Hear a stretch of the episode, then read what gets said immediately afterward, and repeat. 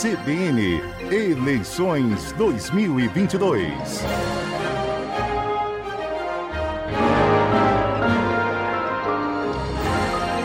Olá, estamos de volta com o programa Sábado CBN. Agora vamos conversar com a candidata Fainara Merej, do PSD, candidata a deputada estadual. Meu nome é Ney Herman, comigo na técnica Marcos Andrade, direção de jornalismo Ricardo Silveira, direção da Rádio CBN Roberto Mongruel. Fainara, bom dia. Bom dia, obrigada pelo convite, um bom sábado a todos. Fainara, eh, antes de mais nada, eu costumo fazer isso com vários candidatos, eh, gostaria que você falasse um pouquinho sobre você para o público que está nos ouvindo. Bom, Fainara é uma jovem de 27 anos, pontagrossense, paranaense, que ama esse estado e que decidiu deixar o nome à disposição da sociedade porque entendeu que os bons projetos dentro da política precisam de vontade. Comecei estagiando na prefeitura de Ponta Grossa e percebi como funciona o sistema interno da política. Já fui empreendedora, aos 20 anos empreendi, abri uma empresa de marmitas aqui em Ponta Grossa. Tive problemas com burocracias, com muitos impostos. Só que estar na política também é por conta da minha história de vida. É um aprendizado que eu trouxe que a gente não deve deixar as pessoas para trás.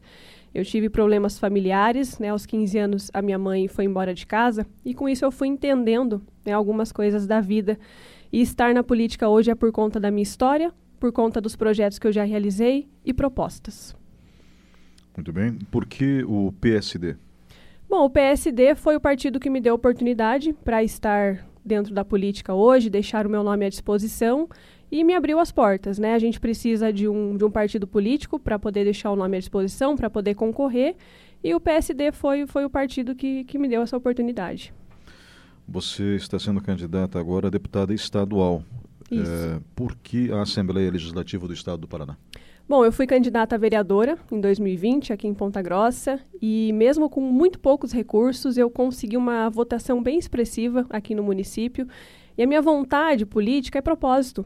Então, deixar o meu nome à disposição para a sociedade não, pelo momento, não importa o, ca o cargo, importa a minha vontade de trabalhar pela sociedade, as propostas que eu tenho, trabalhar pelo empreendedor, pelas pessoas que estão gerando emprego, renda, trazer assim uma, uma renovação na política, né? A gente fala tanto de renovação, mas cadê os nomes de renovação? Então tem eu, sou formada pela Escola Renova BR, que é a primeira escola de políticos do Brasil. Passei por um processo seletivo com mais de 32 mil candidatos. Então, eu faço parte da renovação política. Tenho ideias inovadoras, mas projetos que dão certo. Porque a política precisa ser feita com dados e evidências e vontade de trabalhar. Vamos começar pela área que você demonstrou mais paixão nessa fala inicial, que é a área do empreendedorismo. É, nós vivemos num regime capitalista e, obviamente, o Brasil é, tem muitos desafios. O famoso custo Brasil ele é composto de vários elementos. Não é só a carga tributária. Tem a questão da mão de obra, que infelizmente não é qualificada da maneira adequada, isso acaba aumentando o custo de produção, porque existe um índice de retrabalho muito forte, tanto em serviços como na produção.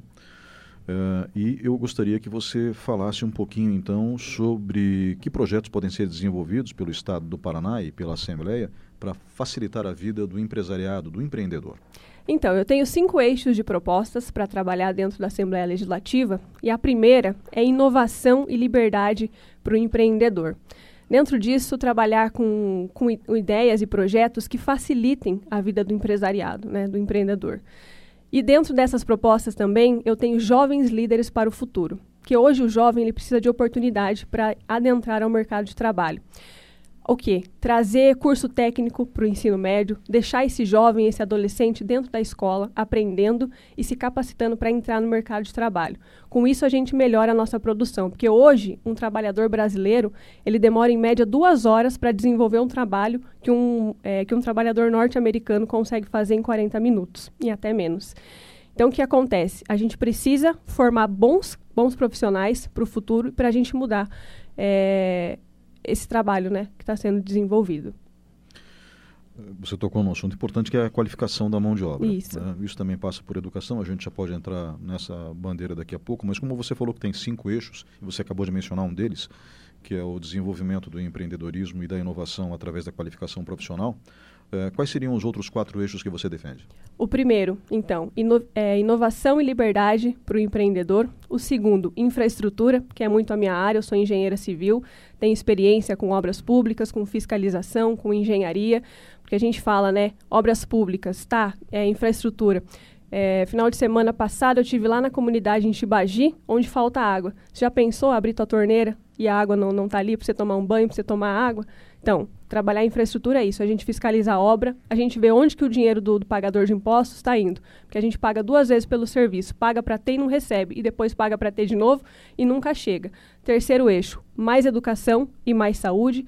Quarto eixo, jovens líderes para o futuro. E o, cinco o quinto eixo, Assembleia Legislativa mais eficiente e mais barata. Porque a gente precisa diminuir o Estado e, e entregar o serviço público com qualidade. Uhum. É. É, a gente pode desdobrar essas propostas daqui a pouco, mas é, como você tinha mencionado, e eu já citei isso, a questão da educação técnica, que propostas você teria para a área de educação? Na área de educação, o que, que a gente precisa? Hoje, rever o nosso sistema de aprovação, porque a gente tem uma evasão escolar muito grande. Comentei sobre os cursos técnicos. A gente teve um problema aqui no, em um colégio estadual aqui de Ponta Grossa, em que os alunos não estavam recebendo a educação técnica com qualidade.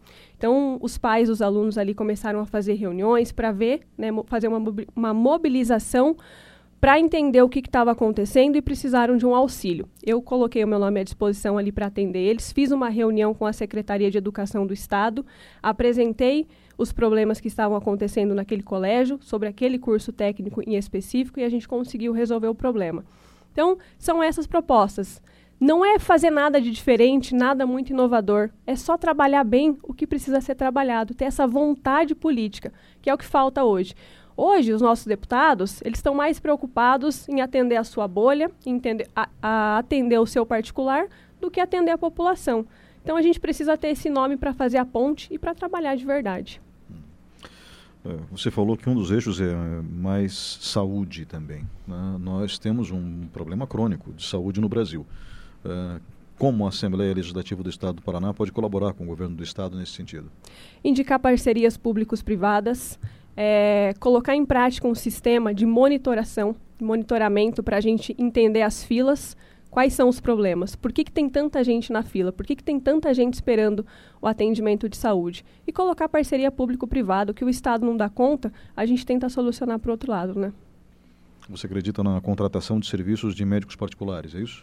Não só médicos particulares, mas tem muitos serviços que a gente consegue fazer essa terceirização, porque o cidadão ele está esperando que o serviço público seja entregue com qualificação. Para ele não importa de onde que está vindo esse serviço, mas ele quer que ele chegue no posto de saúde, chegue no hospital e ele seja bem atendido. E o que, que o Estado fazer? Fornecer esse serviço. O que, que o Estado precisa? Fornecer saúde, segurança e educação de qualidade. Se o Estado não dá conta, vamos tentar outra maneira. As parcerias públicos-privadas é uma forma. Falando um pouquinho de segurança. É, segurança pública é responsabilidade dos governos estaduais e automaticamente isso passa pela Assembleia Legislativa do Estado do Paraná. É, como trabalhar esse campo dentro da sua atuação profissional, caso eleita? Bom, otimizar. Né? A gente tem a divisão hoje das polícias, né? Polícia Civil, Militar, e a gente precisa integrar as polícias, né? Eu até tenho um canal no YouTube e eu tive a oportunidade de fazer uma entrevista com um delegado da Polícia Civil e a gente conversou muito a respeito da, da segurança pública. E ele me passou é, que hoje a forma como é organizado o sistema de segurança pública ele foi muito inspirado em outros países.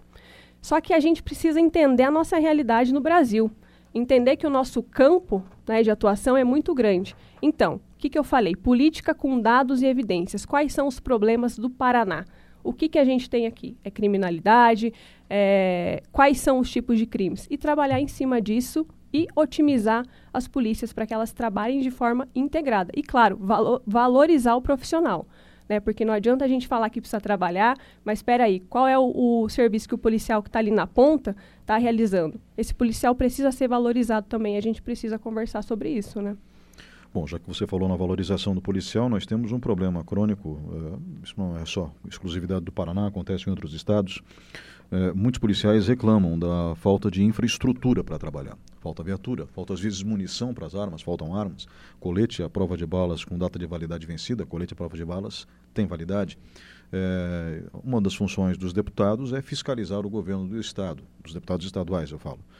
Então, seria importante cobrar do governo do Estado um investimento maior em infraestrutura e dar o suporte para que esses profissionais corram menos riscos na sua atividade? Com certeza. Eu falo aqui de infraestrutura. E infraestrutura não é uma palavra que está na boca do povo. Então, a gente precisa explicar, porque a infraestrutura é tudo. Não é só o asfalto na rua, não é só o saneamento básico, é todo esse comando interno. Como que um policial ele vai atender a população e exercer um bom trabalho se ele não tem os insumos necessários. E a gente traz isso para a realidade também dentro do posto de saúde. Como que um médico atende bem a sua população, um enfermeiro, se ele não tem os insumos ali dentro? Então a infraestrutura é tudo. E a gente precisa trabalhar isso, valorizar esses profissionais, valorizar o serviço, o serviço público para que ele seja bem prestado para a sociedade, né? Vamos falar um pouquinho também sobre agronegócio. Uh, é importante que os deputados estaduais consigam atuar em consonância com o setor que mais gera divisas para o estado do Paraná. Uh, você teria propostas dentro desse campo? Com certeza. O agronegócio ele é que move o Brasil. Né? Infelizmente, é, ele ainda é muito desvalorizado. Falando na questão da infraestrutura, a gente tem a BR-277, que é a principal rodovia do estado, que corta Paranaguá Foz de Iguaçu. É um principal eixo de escoação essa rodovia não é duplicada. Por quê? Porque a gente teve problema de pedágio, a gente teve corrupção e essa rodovia ficou esquecida. E o pessoal do, do agronegócio precisa para escoar. Né? A sua produção também precisa de ferrovias. Então a gente precisa trabalhar muito a infraestrutura para poder atender o agronegócio. O governo do estado agora está viabilizando né, a nova Ferroeste, que é uma rodovia que vai modernizar o estado do Paraná para ajudar né, o setor do agronegócio a fazer o seu bom escoamento. E a gente precisa falar de rodovias, né? Rodovias bem estruturadas. Por quê? A gente fala hoje muito da inflação, né? O pessoal vai no supermercado, o arroz está caro, o feijão está caro, e a gente coloca só essa culpa na inflação. Só que tem um, um porém aí que o pessoal não conta, que é o custo logístico. Hoje, uma transportadora, ela cobra o preço dobrado para poder colocar o seu caminhão ali na rodovia.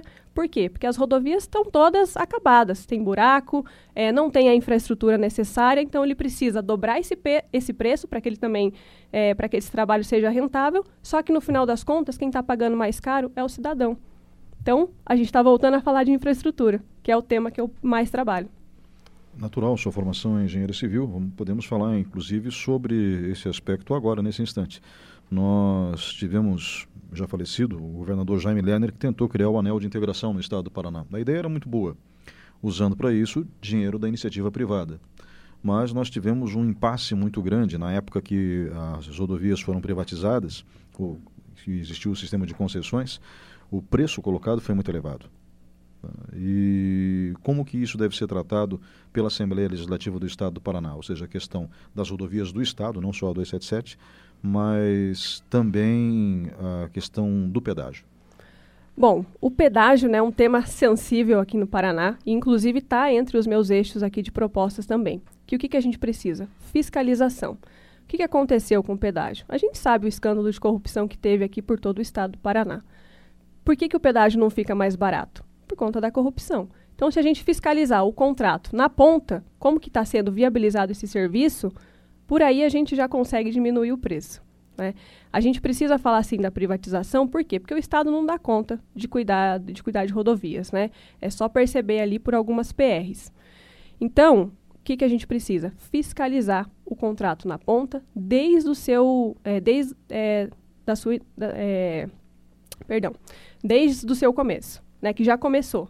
Então, a Assembleia Legislativa já começou esse trabalho. Mas será? Será que eles estão fiscalizando mesmo? Bom, então uma discussão ampla com a sociedade seria necessária nesse caso do pedágio antes da aprovação do projeto. Com certeza. A gente precisa né, escutar a população. Não tem como a gente aprovar os projetos sem ouvir quem vai re receber esse serviço na ponta.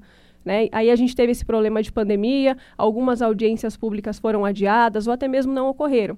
Então, e a gente teve também um problema aí por conta do governo federal que não deu o auxílio necessário. Assim, a gente precisa trabalhar de forma integrada. sabe? Mas pensando no cidadão, pensando que é ele que vai estar ali na rodovia todo dia, que vai pagar por esse serviço ele precisa receber esse serviço com qualidade. Pensar no caminhoneiro que está ali todo dia, no cidadão que usa, que precisa de segurança. Enfim, e o trabalho do deputado é esse: fiscalizar os projetos para que eles sejam né, servidos ali a bem dispor à sociedade. É, dentro do campo da infraestrutura, nós temos também o Porto de Paranaguá, que é um dos mais eficientes do Brasil, é, mas obviamente isso não acontece sem mais nem menos, é necessário dinheiro, investimento, infraestrutura. É, e também temos os aeroportos do Paraná, que também necessitam de investimentos para facilitar a vida de todos que trabalham é, em contato com o resto do país e com o resto do mundo. Tá? Então, é, existem coisas que a Assembleia pode fazer, principalmente no que se refere à fiscalização, tanto no serviço portuário como aeroportuário? Com certeza, né? Hoje, na questão aeroportuária, a gente teve alguns aeroportos que já estão é, sendo cedidos para iniciativa privada. Inclusive, hoje o Paraná é exemplo nessa questão de integração dos aeroportos menores, né, de cidades menores, com voos diretos para Curitiba. E a gente precisa falar disso sim. Por quê? Porque os, os, deputados hoje não apresentam essas propostas, né? não, não apresentam propostas de infraestrutura, de fiscalização. Então, eu estou aqui, apresentando as minhas ideias, apresentando projetos com dados, com evidências, né? Para a gente fazer o nosso Estado crescer ainda mais. Falando um pouquinho de turismo, nós tivemos, foi privatizado o Parque de Vila Velha, né? Uh, e a Soul Parks, que é a empresa que assumiu a administração, acabou desenvolvendo um trabalho muito bom ali dentro. Uh, e vem revitalizando o parque gradativamente aos poucos. Uh, quais seriam os seus projetos nessa área? O modelo de Vila Velha, do Parque de Vila Velha, deve ser replicado em outros parques estaduais, na sua opinião? Com certeza. A gente falou aqui muito da iniciativa privada, né, da parceria público-privada. Então, a gente tem um exemplo de Foz do Iguaçu né, com as cataratas Iguaçu, que hoje movimenta. Inclusive, nós vamos ter voos diretos para Foz do Iguaçu, com voos internacionais. Então, assim, a privatização, ela é um modelo de exemplo. É um modelo de, de conservação ambiental. Por quê? Porque o empresário, ele está ali preocupado também com o seu ganho. Mas ele, para ele ganhar, ele precisa oferecer esse serviço com qualidade. Quem ganha é o todo. É a população que vai ter ali é, o seu momento de lazer, é o empresário que está gerando emprego, que está gerando renda. Então, assim, esse modelo de privatização de parques estaduais, eu acho que é uma boa ideia, são boas propostas, e sim, a gente precisa conversar mais sobre isso, sobre os demais parques estaduais que a gente tem aqui no estado, para movimentar o turismo. Porque o turismo gera emprego, gera renda, muito mais do que outros setores, inclusive. Eu recebi um material aqui, é, uma pergunta, a pessoa pediu para não ser identificada em relação às universidades estaduais. As universidades estaduais fazem parte da infraestrutura do Estado do Paraná e foram responsáveis diretas pelo bom desenvolvimento do interior do Estado. Podemos falar aí da UEL em Londrina, da UEM em Maringá e, obviamente, da UEPG em Ponta Grossa, que as três estão entre as melhores universidades do país.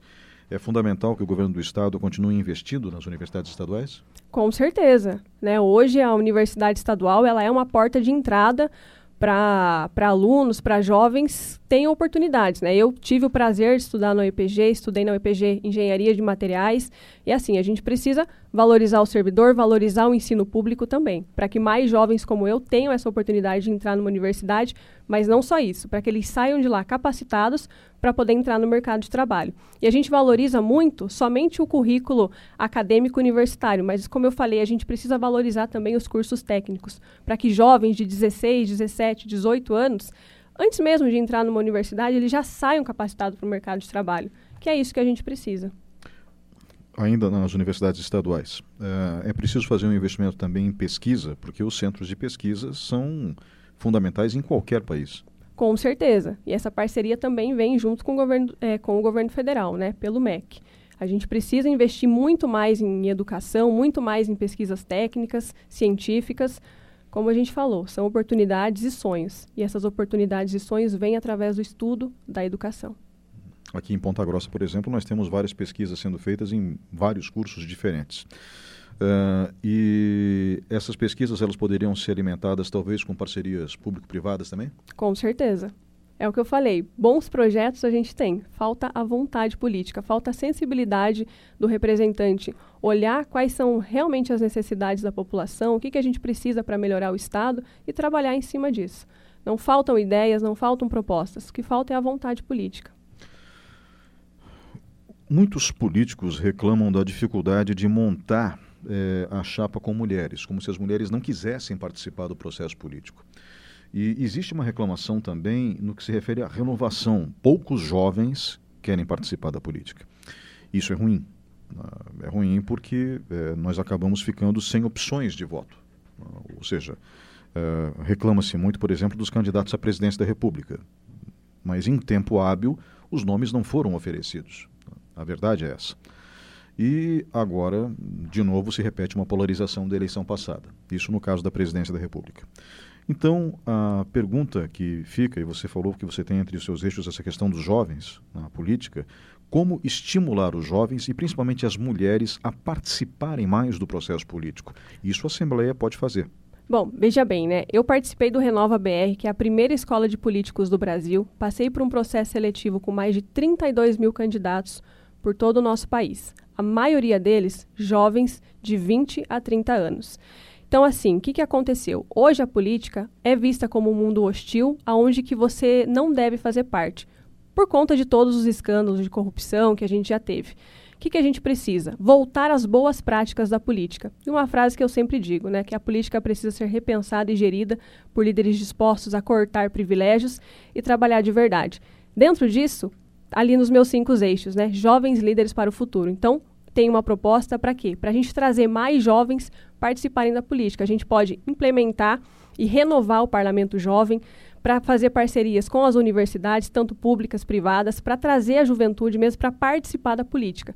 Porque veja bem, hoje a nossa assembleia nós temos 54 deputados, cinco mulheres. O restante deles todos homens, uma faixa etária ali de 40 anos para cima. Eles estão trabalhando para deixar um estado para nós, para a galera da minha idade, 27, 25 e os mais jovens. Mas qual é o estado que eles estão deixando para nós? Quais são as propostas, quais são os projetos que eles estão de fato trabalhando que vai impactar diretamente na nossa vida? Então a gente precisa sim falar de mais jovens, falar de mulheres dentro da política. E para isso, com boas propostas, que é o que eu tenho.